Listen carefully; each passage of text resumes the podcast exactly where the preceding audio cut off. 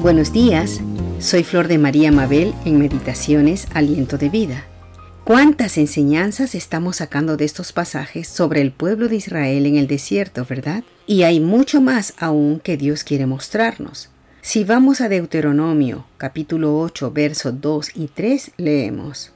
Te acordarás de todo el camino en el desierto por donde el Señor tu Dios te ha traído estos cuarenta años, para afligirte y ponerte a prueba, y para saber lo que había en tu corazón y si habías de cumplir o no con sus mandamientos. El Señor te afligió y te hizo sentir hambre, pero te sustentó con maná, comida que ni tú ni tus padres habían conocido, para hacerte saber que no solo de pan vivirá el hombre, sino que vive de todo lo que sale de la boca del Señor.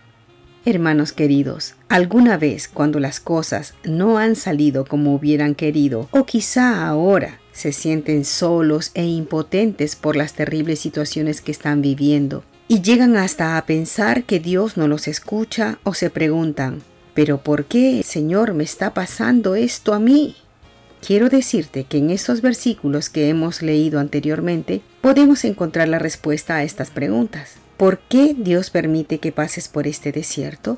Podemos sacar en claro algunas enseñanzas. En primer lugar, dice que el Señor tu Dios te ha traído al desierto para afligirte y ponerte a prueba, y para saber lo que había en tu corazón y si habrías de cumplir o no con sus mandamientos. Quiere decir que muchas veces Dios permite que pasemos por un desierto en nuestras vidas para probarnos, para saber lo que hay en nuestro corazón, para conocer cuál es nuestra reacción en los momentos en los que sentimos la presión de las circunstancias, lo difícil, lo doloroso y de angustia.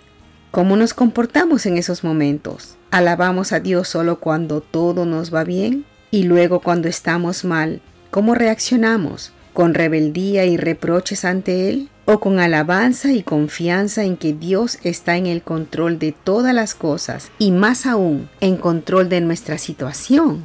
En esos momentos seguimos teniendo fe en su amor y poder.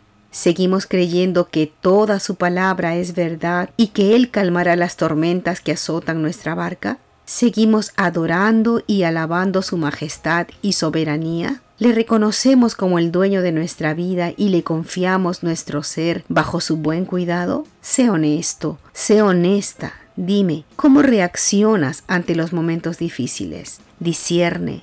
¿Lo que está sucediendo es causado por una mala decisión que tomaste o es algo que simplemente está escapando de tu control? Recuerda, si estás siendo probado en tu corazón y si te aferras a la palabra de Dios y guardas sus mandamientos, saldrás victorioso de este desierto, saldrás fortalecido en tu fe, pues pasando por ese desierto, el Señor te quiere hacer saber que no solo de pan vivirá el hombre, sino de toda palabra que sale de la boca de Dios. Si confías en Él, verás su palabra hecha una realidad, sus promesas cumplidas. Hasta otro día.